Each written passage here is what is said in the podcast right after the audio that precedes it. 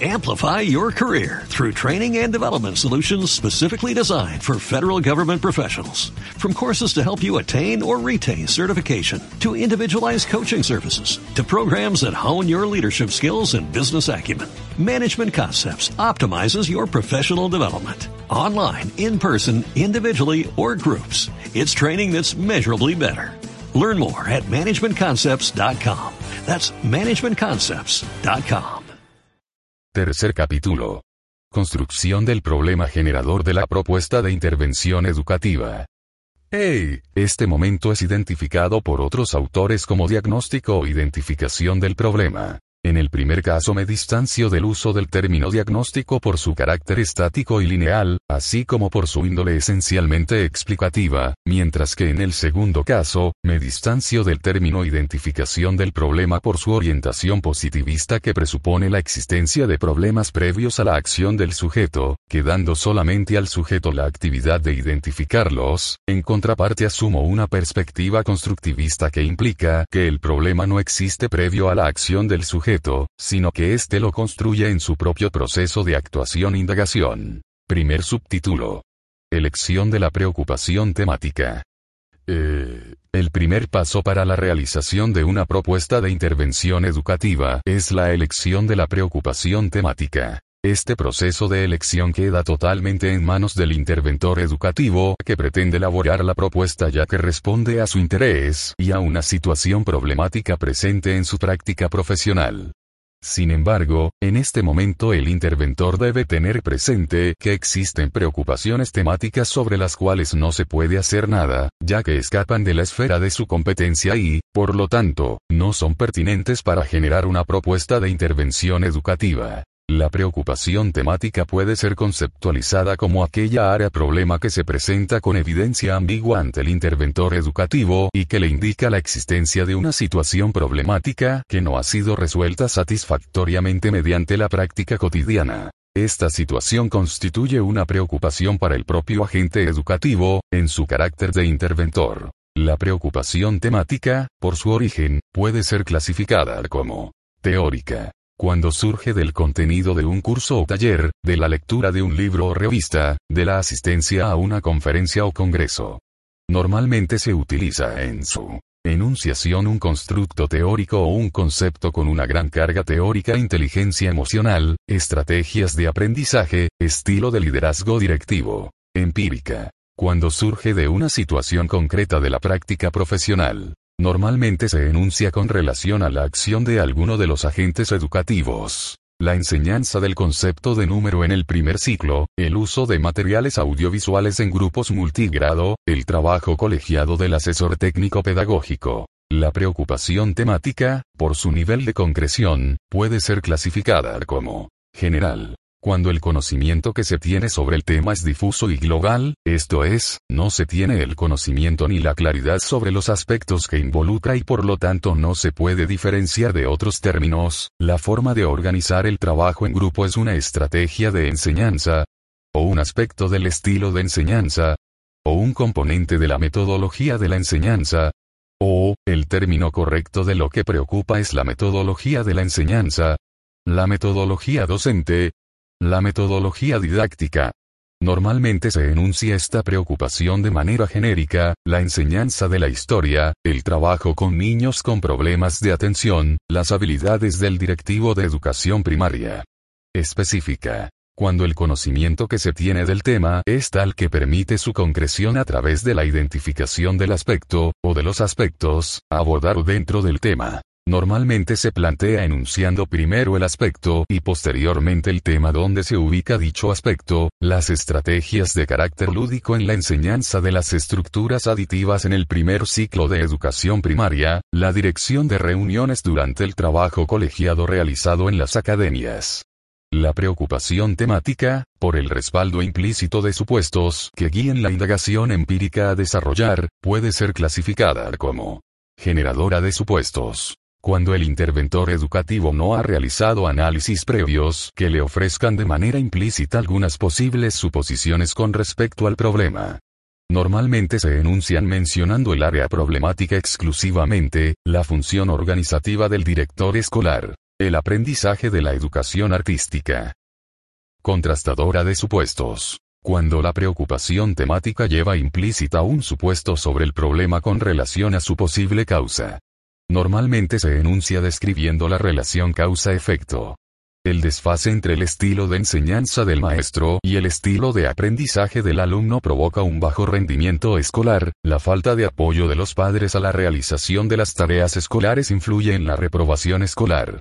Una variante de este tipo de preocupación temática se da cuando el interventor tiene como supuesto central la ausencia o presencia, o ciertos grados de presencia o ausencia, de su preocupación temática n de una propuesta de intervención educativa. Sin embargo, es necesario advertir que el tipo de preocupación temática elegida tendrá impactos específicos en la estrategia utilizada para la construcción del problema generador de la propuesta y en los instrumentos utilizados para la recolección de la información. Una preocupación temática empírica, general y generadora de supuestos tenderá a ser abordada por una estrategia organizativa simultánea o secuencial con focalización progresiva, y a utilizar técnicas y recursos de orden cualitativo para la recolección de la información, mientras que una preocupación temática teórica, específica y contrastadora de supuestos tenderá a ser abordada por una estrategia organizativa secuencial orientada a la búsqueda del ensayo y error, y a utilizar técnicas y recursos recursos cuantitativos para la recolección de la información.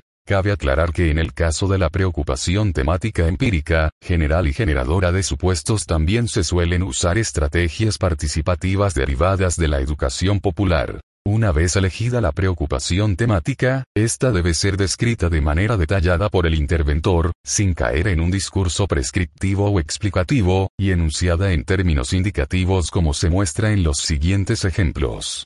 Los alumnos de educación preescolar manifiestan conductas de aprendizaje altamente individualizadas y competitivas. El docente de educación primaria excluye, en sus estrategias de enseñanza, al niño con discapacidad auditiva. El psicólogo de educación especial no cuenta con un modelo de actuación profesional. Segundo subtítulo.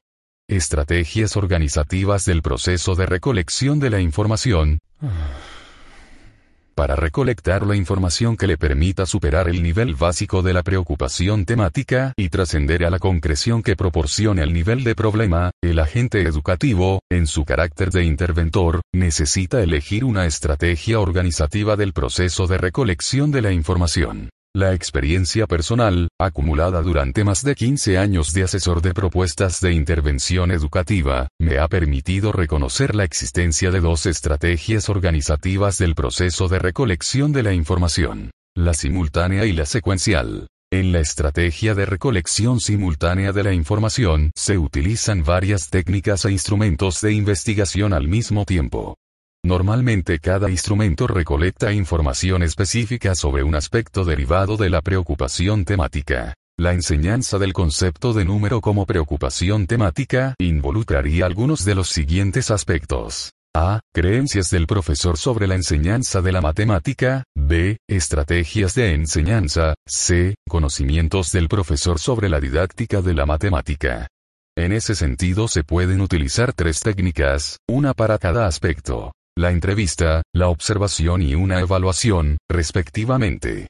Una vez recolectada la información puede ocurrir alguna de las siguientes situaciones. De la información obtenida por cada instrumento sobresale una, al presentar mayores elementos que le permiten conceptualizarlo como un problema. En ese caso, el problema está construido. La información producida por cada instrumento permite observar elementos básicos de problema en más de un aspecto, los cuales no son complementarios, en ese caso el interventor tras un análisis, con base en criterios como factibilidad e interés personal, elegirá uno de ellos. La información obtenida por cada instrumento permite observar elementos básicos de problema en más de un aspecto, los que en mayor o menor medida pueden ser complementarios.